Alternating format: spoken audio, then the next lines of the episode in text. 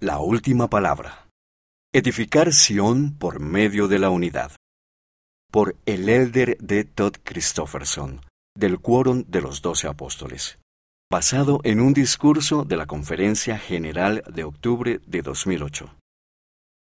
Sión es, a la vez, un lugar y un pueblo.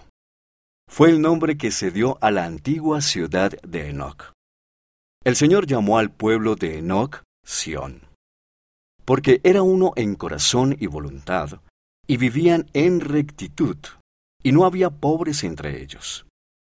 En otra parte él dijo, porque esta es Sión, los puros de corazón.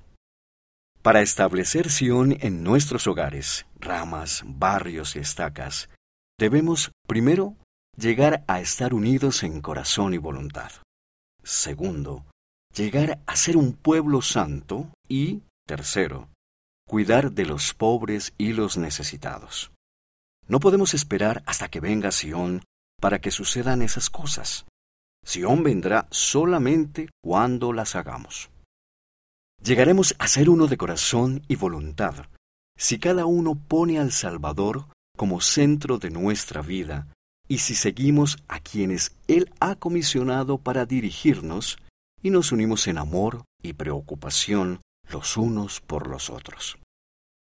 Esta unidad y amor de los unos por los otros, multiplicados miles de veces en diversas maneras, volverá a traer a.